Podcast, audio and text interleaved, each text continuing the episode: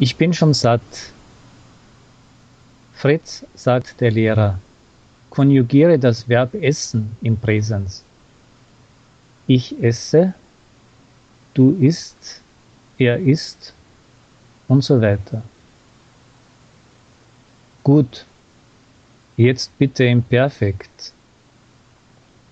Ich habe gegessen, du hast gegessen, er hat gegessen und so.